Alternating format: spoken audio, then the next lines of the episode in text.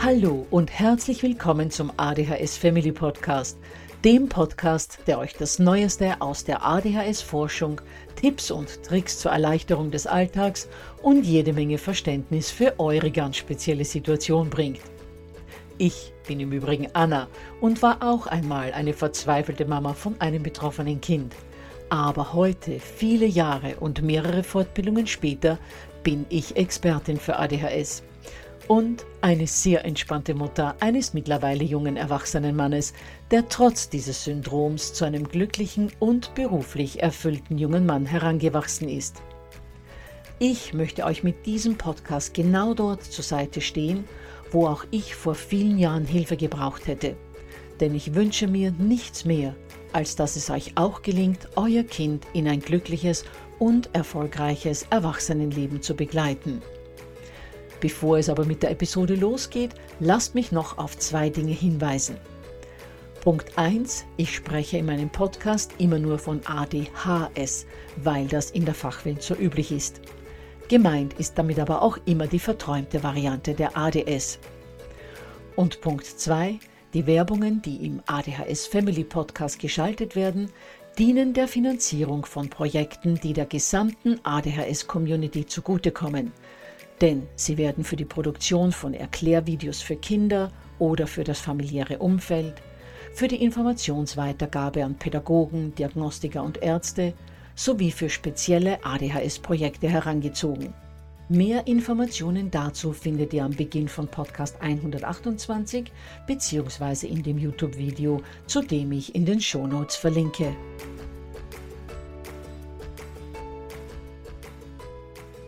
Ja, ihr Lieben, heute soll es um ein Thema gehen, das von ADHS betroffene Familien leider häufiger betrifft als Familien mit neurotypischen Kindern. Und das ist das Thema Trennung der Eltern. In Familien, in denen ein Kind ADHS hat, ist ja in der Regel zumindest ein Elternteil ebenfalls betroffen und schon alleine diese Tatsache macht die Paarbeziehung in vielen Fällen deutlich schwieriger. Es gibt dafür eine Vielzahl von Gründen, auf die ich an dieser Stelle gar nicht eingehen werde, weil ich im kommenden Jahr ohnehin eine kleine Podcast-Serie zum Thema Erwachsene mit ADHS plane. Aber Fakt ist, dass Paare, in denen ein oder möglicherweise sogar beide Partner von ADHS betroffen sind, deutlich mehr Schwierigkeiten zu meistern haben, als das bei neurotypischen Paaren der Fall ist. Dazu kommen die extrem hohen Anforderungen im Erziehungsalltag mit den betroffenen Kindern. Anforderungen, die Eltern von neurotypischen Kindern nicht mal annähernd erahnen können. Und diese zwei Gegebenheiten, gepaart mit anderen weiteren Schwierigkeiten, führen dann oftmals dazu, dass sich die Eltern trennen bzw. trennen müssen, weil das Fortführen einer Beziehung einfach nicht mehr möglich ist. Für die Kinder ist dies meist dramatisch, nicht zuletzt auch deshalb, weil Trennungen in vielen Fällen nicht harmonisch verlaufen, sondern die Partner häufig einen freundlichen Umgang miteinander nicht mehr schaffen, um es mal gelinde auszudrücken. Und einer der Stolpersteine, den getrennte Partner dann zumeist haben, ist top aktuell, nämlich die Frage, wo die Kinder Weihnachten verbringen sollen. Für diejenigen unter euch, die also getrennt leben und gerade vor dieser Frage stehen, habe ich heute Karin Fütterer geladen, eine Expertin, die seit Jahren Trennungsfamilien begleitet. Wir werden gleich in das Interview mit ihr starten, aber davor erstens noch der Hinweis auf das PDF zu dieser Folge, das ihr euch unter www.adhshilfe.net slash Trennungskinder Weihnachten, also Trennungskinder minus Weihnachten, herunterladen könnt. Ihr findet den Link dazu sowie die Kontaktdaten zu Karin in den Show Notes. Zweitens die nochmalige Erinnerung an die beiden Zeichentrickvideos, in denen kindgerecht erklärt wird, was ADHS ist und was dabei im Gehirn passiert.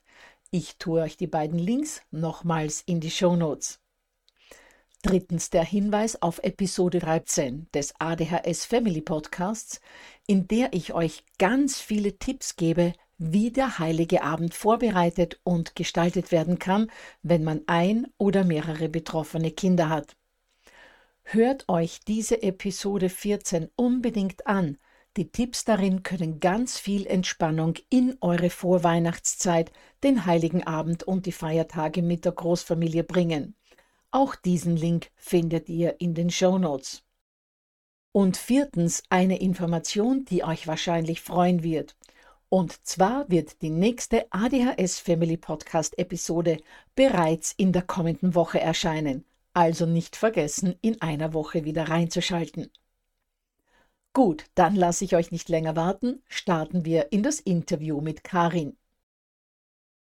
Ja, herzlich willkommen, liebe Karin. Danke, dass du dich bereit erklärt hast, im ADHS Family Podcast einmal ein ganz spezielles Thema mit unseren Hörern und Hörerinnen zu teilen.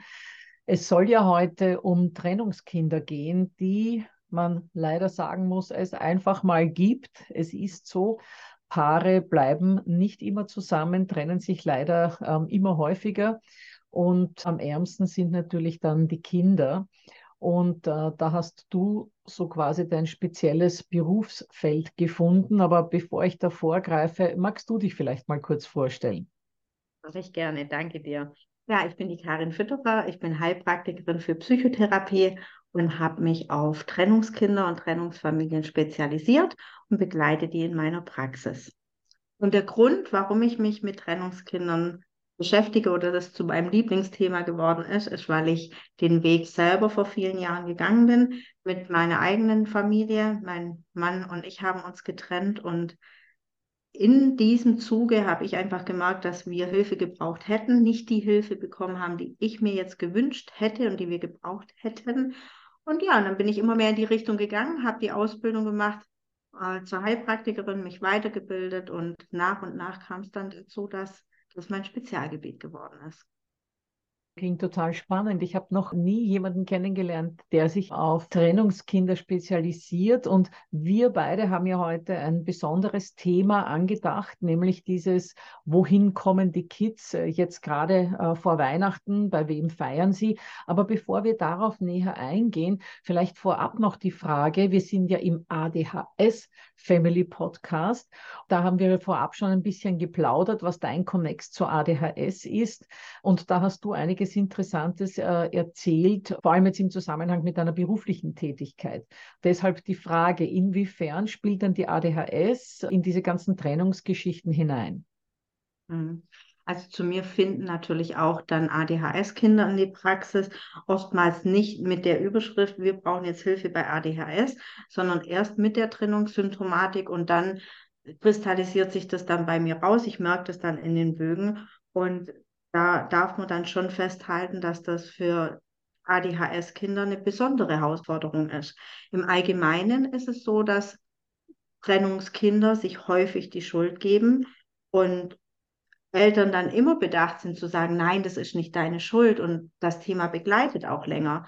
Wenn aber ein ADHS-Kind weiß, dass gerade auch seine, äh, die Diagnose oft zu Familienthemen geführt hat, zu Streitigkeiten, dass man vielleicht hat zum Lehrer öfter müssen, dann ist es schon eine ganz, ganz große Belastung und da darf man nochmal speziell mit umgehen, wenn wir dann beides im Raum stehen haben. Ich bin Trennungskind und habe ADHS. Ja, weil gerade Kinder mit ADHS machen ja ständig die Erfahrung, dass sie nicht passen, so wie sie sind und gehören leider auch zu den Kindern, die Negatives viel stärker abspeichern als Positives und sind hier dadurch natürlich mehrfach belastet. Und äh, ich bin hundertprozentig überzeugt, dass ein ganz großer Teil der Trennungskinder mit ADHS sich entweder äh, gehe im Geheimen denkt oder das vielleicht auch offen äußert, das war bestimmt, weil ich so anstrengend gewesen bin. Ich bin schuld, genau. Das ist oft die Aussage, ich bin schuld. Oder sie trauen sich dann gar nicht mehr sagen, weil sie ganz oft gehört haben, aber du bist nicht schuld. Und wenn ich dann mit den Kindern alleine arbeite, wer ein bisschen auch auf die Wortwahl achtet und ein bisschen Bescheid weiß, dass das Wort nicht als Bild, wir denken ja in Bildern, das Wort nicht gar nicht ankommt, das Wort Schuld aber schon irgendwo ein Bild hat oder eine Farbe oder irgendwas Negatives, was Schwerwiegendes, dann wird es auch noch bei denen äh, extrem bestärkt, wie du schon gesagt hast. Sie, sie nehmen das ja ganz anders nochmal auf als jetzt Kinder ohne ADHS und speichern das nochmal auch körperlich ab. Ja, also dann äh, kann man nur hoffen, dass sämtliche Kinder, die bei dir landen, dann äh, zumindest ein wenig den Weg daraus finden aus dieser Schuldfrage. Aber jetzt äh, zurück zu diesem äh, Thema, das wir ja angedacht haben, Weihnachten. Gerade zu Weihnachten ist es ja so, dass äh, in Trennungsfamilien dann die große Frage ist, wo feiere ich jetzt? Mit Mama oder mit Papa oder wie soll das ablaufen? Und da ist gleich mal meine erste Frage, wann entstehen denn diese Überlegungen? mit wem feiere ich? Ab wann ist das überhaupt ein Thema? Tatsächlich ist das sehr vielfältig und die Familien machen das unterschiedlich. Manche fassen das ja schon in die Jahresplanung Urlaub mit ein, andere schieben es bis zum letzten Augenblick und dann ist es ja auch eine Frage, wann haben sich die Eltern getrennt. Manchmal kommt dann so Weihnachten überraschend, dass man dann da steht, oh mein Gott, wie machen wir das jetzt? Und je nachdem, wo auch die Eltern im Prozess der Trennung stehen, ist es ein sehr schwieriges Thema. Können die beiden überhaupt drüber sprechen? Sind sie arg zerstritten? Sind schon Anwälte mit im Spiel? Kann man das selber noch entscheiden? Äh, aber gerade jetzt so der November ist ja schon was, wo man auch allgemein sich mit Weihnachten beschäftigt und dann kommt es dann irgendwann auf den Tisch. Wie verbringen wir Weihnachten? Wie soll das denn ablaufen? Ja, und wie wird da in der Regel entschieden? Es gibt Familien, die entscheiden, ein Jahr sind die Kinder an Weihnachten bei mir, ein Jahr sind sie bei dir. Andere wiederum versuchen das an einem Tag zu unterteilen. Vormittags sind die Kinder bei dir, nachmittags bei mir, um gerecht zu sein, so wie wenn man halbe halbe machen müsste, wie wenn man eine Schokolade teilt. Ne? Das ist ganz schön krass, wenn man überlegt, da sind Kinder da und wir versuchen das so aufzuteilen und dann kommt natürlich auch ein Stress auf von der Uhrzeit her. Wie lange dürft ihr bei mir sein? Wann müsst ihr schon wieder da drüben sein? Und großartig Stimmung kommt da dann natürlich nicht auf und es sind viele Trennungskinder, denen graut es richtig vor den Feiertagen. Allein deshalb. Weil sie sich natürlich zerrissen fühlen, ne? Und wegen dem Stress, der auf sie zukommt, manche haben das Gefühl, es wird über sie bestimmt, die werden überhaupt nicht ins Gespräch mit einbezogen. Dann wird es einfach aufgeteilt wie ein Gegenstand. Das ist dann einfach so und das hat man zu akzeptieren.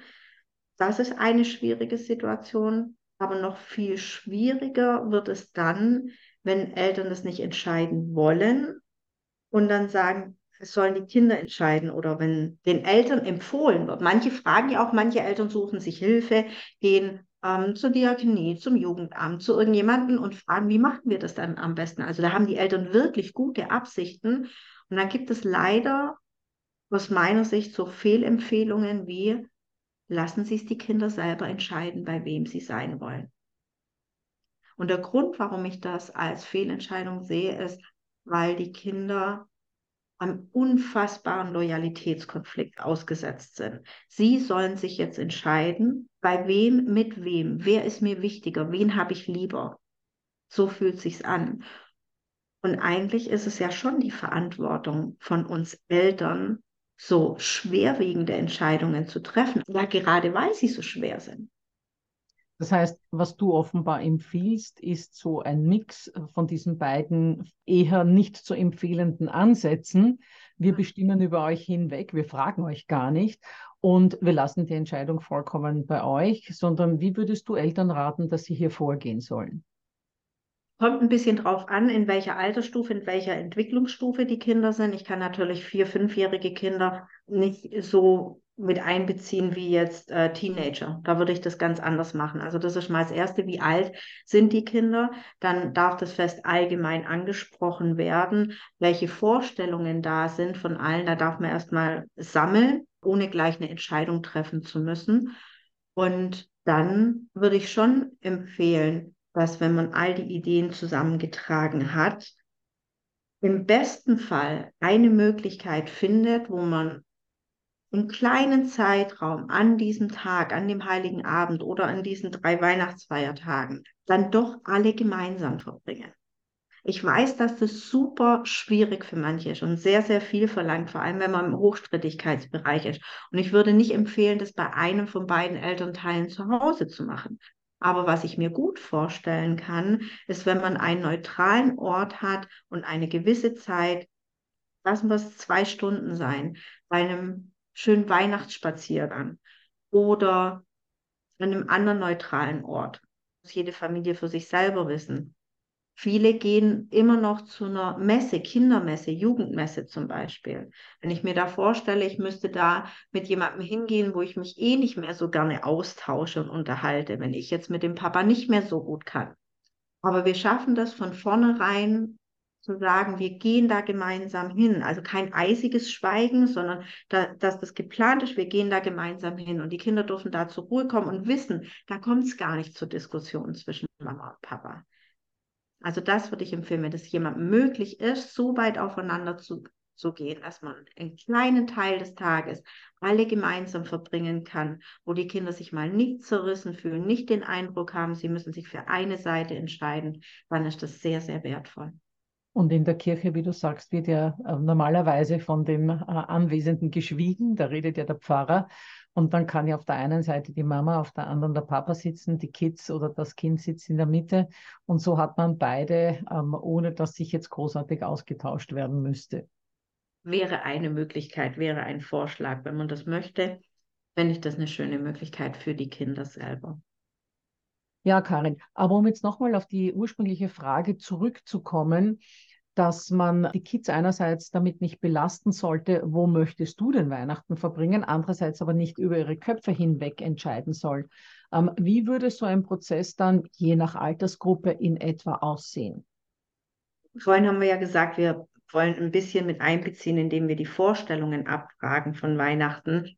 Und wenn ich mir das Weihnachtsfest anschaue, wie die Gesamtvorstellung ist, dann fließen da so Sachen ein, wie man vielleicht das Essen gestaltet und so weiter und so fort. Die ganz schweren Entscheidungen, wo findet es statt? Das wäre der äußere Rahmen. Das wäre schon schön, wenn die Eltern das vorher schon besprechen könnten und darüber eine Einigung hätten, um das den Kindern mitzuteilen, um einfach einen festen Rahmen zu haben, ohne dass man dann wie auf Eiern rumtanzt, weil sonst habe ich ja wieder den Eindruck, wenn ich mich jetzt mit beiden Eltern drüber unterhalte und sage, meine Vorstellungen an Weihnachten wären beim Papa, dann habe ich ja dasselbe in Grün. Irgendwo wird ja dann Weihnachten gefeiert. Also den festen Rahmen sollten die Erwachsenen vorher schon besprochen haben und damit dann, was sie vorher schon ohne die Kinder fest wissen, dann erst auf die Kinder zugehen, um das Restliche zu besprechen, um Ideen mitzusammeln, damit sie eben nicht das Gefühl haben, übergangen zu werden. Den Grundrahmen, wo oder wie viel Zeit verbringen wir miteinander, das sollten die Erwachsenen vorher besprechen. Das heißt, unterm Strich entscheiden es ja dann doch die Erwachsenen, versuchen ja. aber den Kids dann Mitentscheidungsrechte einzuräumen, wie gestaltet sich denn das Fest, damit sie das Gefühl ja. haben, es wird nicht in jeder Hinsicht über unsere Köpfe hinweg entschieden. Genau, und auch nicht im Sinne von, die Kinder müssen jetzt nur bei mir sein oder die waren letztes Jahr bei dir, die müssen dieses Jahr bei mir sein. Das ist ja nicht nur über die Kinder hinweg entschieden, sondern wie über einen Gegenstand entschieden. Und unsere Kinder sind Kinder, sind Lebewesen, die, also das macht man ja einfach nicht. Ich schiebe ja auch nicht die, die Oma oder irgendjemand wohin, wo ich Bock habe. Also ich finde, es hat auch was mit, mit Menschlichkeit und mit dem Umgang miteinander und untereinander zu tun. Und nur weil wir uns getrennt haben und kein Paar mehr sind, sind wir trotzdem immer noch Eltern und es sind trotzdem immer noch unsere Kinder. Und wir haben als Eltern eine Verantwortung und dann gehören auch so was wie Feiertage dazu, die zu gestalten. Und es ist ja nicht nur an Weihnachten, dass solche Entscheidungen zu treffen sind. Es geht ja dann auch, ähm, wo wird der Geburtstag des Kindes gefeiert, wie wird er gefeiert. Es geht natürlich mit Dingen wie Ostern, äh, Schulabschluss etc immer weiter. Und du hast mir ja schon gesagt, äh, dass du bereit wärst, auch noch ein weiteres Interview mit mir zu machen, wo es mal ganz allgemein um Trennungskinder geht. Natürlich auch Trennungskinder mit ADHS, aber wo es jetzt nicht genau um diese Festlichkeiten geht, sondern prinzipiell wie kann ich mich trennen, so dass die Kinder nicht in Mitleidenschaft gezogen werden.